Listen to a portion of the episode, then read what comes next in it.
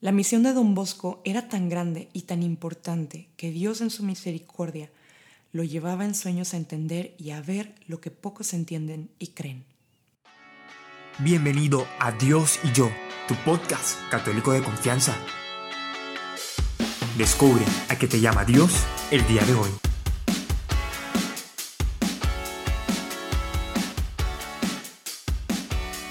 Feliz y bendecido miércoles. Gracias por escuchar una vez más este tu podcast católico de confianza, Dios y yo.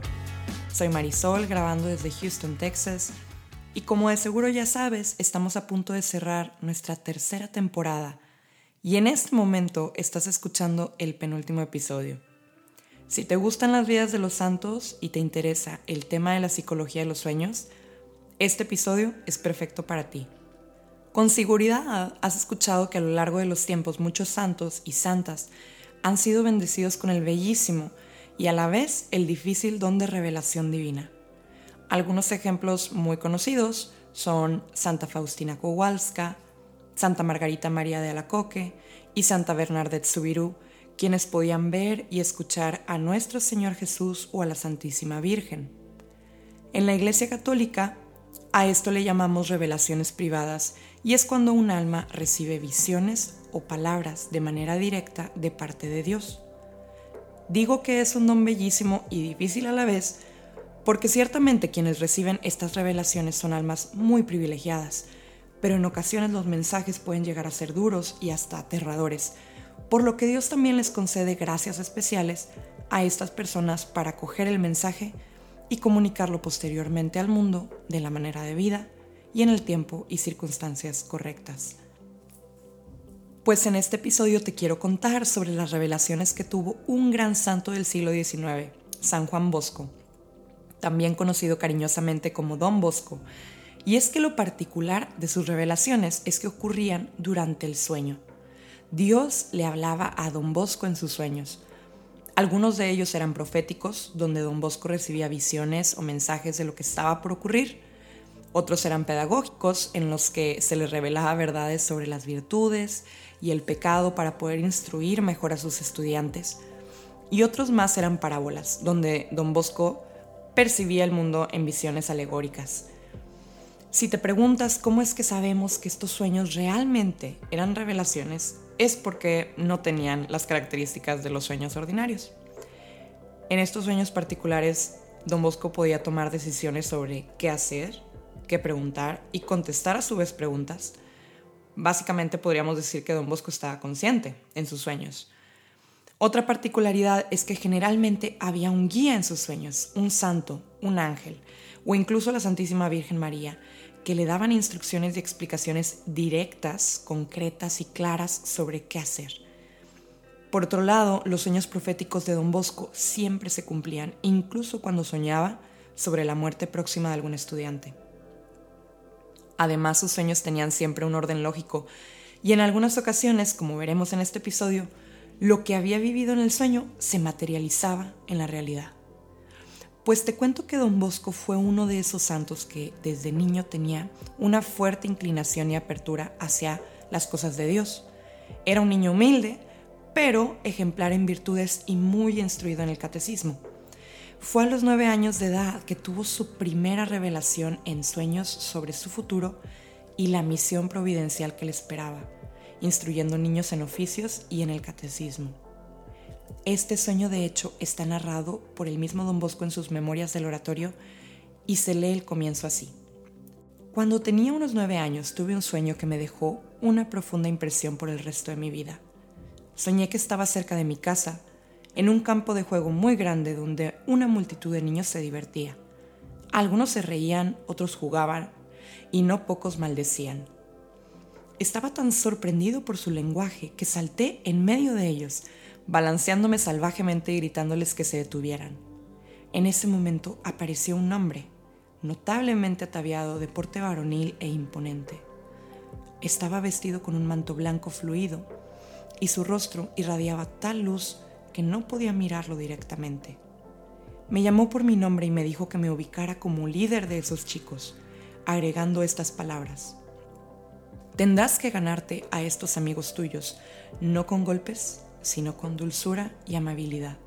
Así que empieza ahora mismo a mostrarles que el pecado es feo y la virtud hermosa. En este primer sueño, a sus nueve años, don Bosco ve a Jesús y a María encomendarle la tarea de la educación de los jóvenes y los niños menos afortunados. Narra que en el sueño él estaba absolutamente confundido, pero que la Virgen con muchísima delicadeza y mucho cariño le prometió que a su debido tiempo todo sería claro para él. Y así fue, porque años y años después, en 1858, cuando don Bosco confiere con el Papa Pío IX sobre la congregación salesiana y le cuenta este mismo sueño, es el Papa quien le ordena que lo escriba como legado para su congregación. Todo esto, por cierto, viene de un libro que en inglés se llama 40 sueños de San Juan Bosco, el apóstol de la juventud, publicado por primera vez en 1969. Y ahora que ya sabes un poco más de Don Bosco, sobre su misión y sus sueños, quisiera narrarte dos que me impactaron muchísimo. Uno de la antesala del cielo y otro de la antesala del infierno. Y si está bien por ustedes, voy a comenzar por el infierno para terminar con una gran nota de esperanza sobre el sueño del cielo. En este sueño del infierno, narrado en 1868, don Bosco tenía un guía. No sabemos quién es, pero una de las cosas más importantes que le dice es que, en efecto, existe una línea de demarcación más allá de la cual no existe más el amor, ni los amigos, ni el consuelo. Solo hay desesperación para los que siguen una vida disoluta. Y la narración comienza así. Tomamos el camino. Era hermoso, ancho y bien pavimentado. Ambos lados estaban alineados con magníficos setos verdes salpicados de hermosas flores. Las rosas especialmente asomaban por todas partes a través de las hojas. A primera vista, el camino era llano y cómodo, por lo que me aventuré por él sin la menor sospecha. Pero pronto noté que seguía descendiendo insensiblemente. Aunque no parecía empinado en absoluto, me encontré moviéndome tan rápido que sentí que me deslizaba sin esfuerzo por el aire. Realmente me deslizaba y apenas usaba los pies. Entonces se me ocurrió la idea de que el viaje de regreso sería muy largo y arduo. El camino seguía descendiendo Mientras seguíamos nuestro camino, flanqueados por bancos de rosas y otras flores, me di cuenta de que me seguían los muchachos del oratorio y muchísimos otros que no conocía. De alguna manera me encontré entre ellos mientras los miraba. Noté que ahora uno, ahora otro, caía al suelo y al instante era arrastrado por una fuerza invisible hacia una caída espantosa, visible desde lejos que se inclinaba hacia un horno. ¿Qué hace caer a estos chicos? le pregunté a mi compañero. Echa un vistazo más de cerca, respondió. Así lo hice. Había trampas por todas partes, algunas cerca del suelo, otras al nivel de los ojos, pero todas bien ocultas. Sin darse cuenta del peligro, muchos niños fueron atrapados y tropezaron, caían al suelo con las piernas en el aire. Examinando cuidadosamente muchas de las trampas, vi que cada una tenía una inscripción. Orgullo, desobediencia, envidia, sexto mandamiento, robo, pereza, ira. Retrocediendo un poco para ver cuáles atrapaban a mayor número de chicos, descubrí que los más peligrosos eran los de impureza, desobediencia y orgullo. Así comienza el descenso hacia el infierno que hace don Bosco, liderado por su guía, donde se da cuenta de que el camino hacia el infierno parece ser hermoso, llano, lleno de rosas, pero también está testado de trampas. En este sueño don Bosco observa los horrores del infierno y mira cómo algunas almas pasan la eternidad castigadas por su amor al pecado. Pero Dios le revela también a don Bosco, a través de su guía, que sí existe manera de que las almas enmienden y eviten la perdición eterna. Predica siempre contra la inmodestia. Bastará con una advertencia general ten en cuenta que incluso si los amonestaras individualmente, ellos prometerían cambiar, pero no siempre en serio. Para una resolución firme se necesita la gracia de Dios, que no se les negará a tus muchachos. Si oran, Dios manifiesta su amor, especialmente siendo misericordioso e indulgente. Por tu parte, reza y haz sacrificios. En cuanto a los chicos, déjalos escuchar tus amonestaciones y consultar su conciencia que les dirá qué hacer. Este sueño es mucho más largo y mucho más terrible, Pero no voy a narrarlo en este episodio. Lo que sí voy a decirte es que al final de este sueño, el guía le pide a Don Bosco que toque la última pared del infierno, la más alejada del centro. Solo un toque, me ordenó, para que puedas decir que has visto y tocado los muros del sufrimiento eterno, y que puedas entender cómo debe ser el último muro si el primero es tan insoportable. Mira esta pared. Por más que don Bosco luchó por evitar esto, el guía fue tan insistente que don Bosco narra después. Tomó mi mano, la abrió a la fuerza y la apretó contra la primera de las mil paredes. La sensación era tan insoportable que salté hacia atrás con un grito y me encontré sentado en la cama. Me dolía la mano y seguí frotándola para aliviar el dolor. Cuando me levanté esta mañana, noté que estaba hinchada. Tener mi mano presionada contra la pared, aunque solo en un sueño, se sintió tan real que más tarde se despegó la piel de la palma de mi mano. Don Bosco fue bendecido, paradójicamente, con un sueño tan terrible como este, que le impidió dormir por varias noches debido al miedo, porque todo lo que vivía en los sueños lo usaba para el beneficio de sus estudiantes, para ayudarlos a corregirse y a regresar al camino estrecho que lleva al cielo. La misión de don Bosco era tan grande y tan importante que Dios en su misericordia lo llevaba en sueños a entender y a ver lo que pocos entienden y creen. Pero no todos los sueños de don Bosco eran terribles o aterradores. Quiero narrarte parte de uno en especial en el que don Bosco se encuentra con un antiguo alumno suyo que ya estaba en la gloria de Dios, Santo Domingo Sabio. El sueño comienza así. Estaba de pie en una colina, mirando hacia una inmensa llanura que se extendía hacia la distancia invisible. Era tan azul como el mar, en perfecta calma, pero lo que estaba mirando no era agua, parecía cristal, inmaculado y brillante.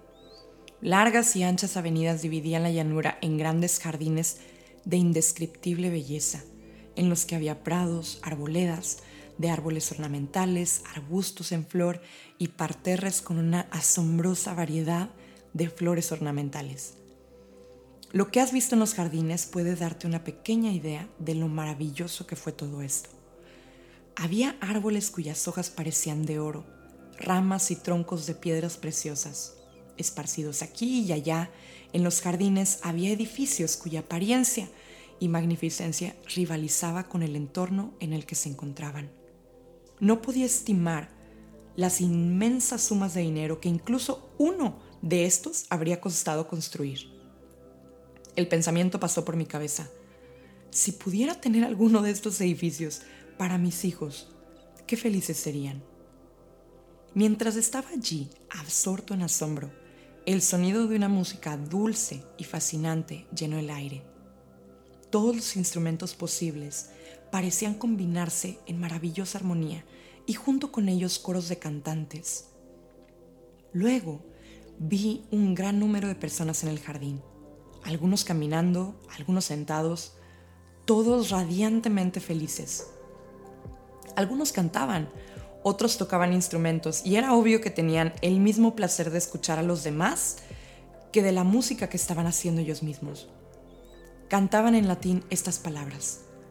Toda la honra y la gloria a Dios Padre Todopoderoso, Creador de los siglos, que fue, que es y que vendrá a juzgar a vivos y muertos a través de todos los siglos. De repente apareció un gran ejército de muchachos.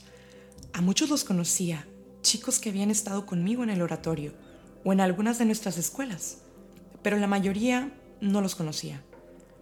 Esta línea interminable comenzó a moverse hacia mí y a la cabeza estaba Domingo Sabio. Después de él varios sacerdotes y muchos otros sacerdotes y hermanos, cada uno al frente de un grupo de muchachos. No sabía si estaba despierto o soñando. Junté mis manos y sentí mis brazos y mi pecho en el esfuerzo por ver qué tan real era lo que estaba viendo. Una luz intensa y brillante ahora brillaba alrededor. Todos los chicos estaban radiantes de felicidad. Brillaba en sus ojos y sus rostros tenían una expresión de inefable paz y alegría. Domingo ahora caminó hacia adelante solo hasta que estuvo un poco cerca de mí. Se quedó allí en silencio por un momento sonriendo y mirándome. Qué maravilloso estaba, qué exquisitamente vestido. La túnica blanca que le llegaba a los pies estaba entretejida con hilos dorados y brillantes joyas. Alrededor de su cintura tenía una ancha faja roja, también entretejida con piedras preciosas de todos los colores, que brillaban y relucían con mil luces.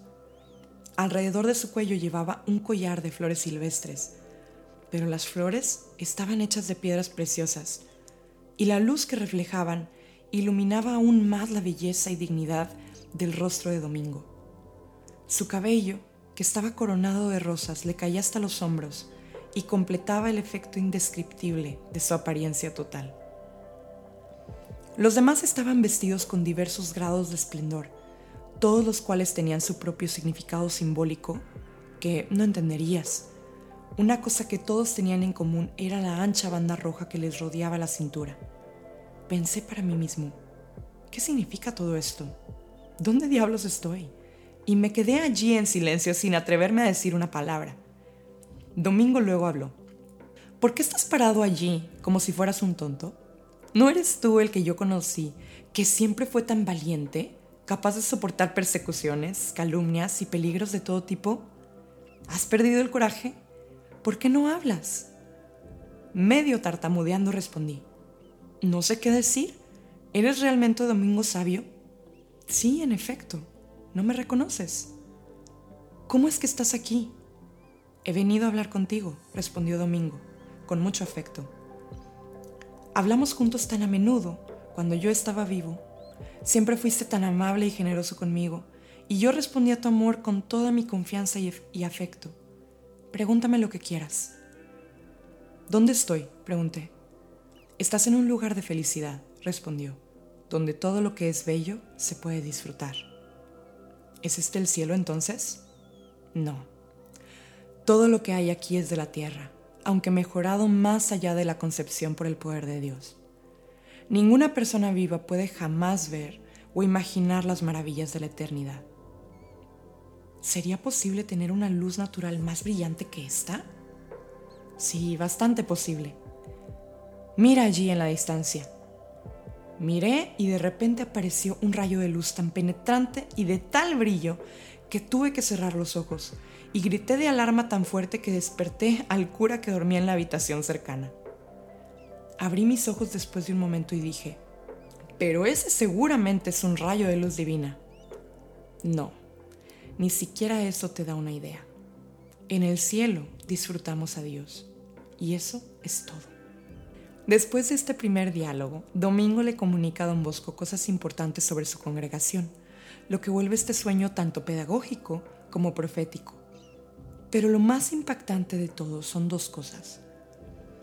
La primera es que la realidad del cielo debe ser tan maravillosamente hermosa y abrumadora debido a la presencia de Dios que ningún mortal puede verla, ni siquiera en sueños. Esta hermosa antesala visitada por don Bosco estaba tocada por el poder y el amor de Dios, pero estaba lejos de ser el cielo. Y el segundo detalle es que, a juzgar por la apariencia de Santo Domingo Sabio, podríamos decir que nuestras virtudes son lo único que se transfiere de la tierra a la eternidad. Las virtudes de los santos están, por así decirlo, materializadas en su apariencia celestial, aunque puedan haber sido muy pobres, y despreciables en aspecto en la tierra, sus virtudes deslumbran como gemas y flores de incomparable belleza para siempre en el cielo. Así pues, me gustaría terminar este episodio invitándote a leer este libro, 40 sueños de San Juan Bosco, y a que lo compartas con tus amigos y familia. Creo que es necesario trasladar a nuestra vida diaria la realidad de lo invisible y lo intangible, que debe ser siempre la razón de nuestra vida nuestro caminar hacia algo infinitamente grande y perfecto, que es la vida con Dios en el cielo. Sin más, te dejo por ahora y no olvides escucharnos nuevamente el viernes, donde Israel estará contigo en el último episodio de esta temporada. Paz y bien.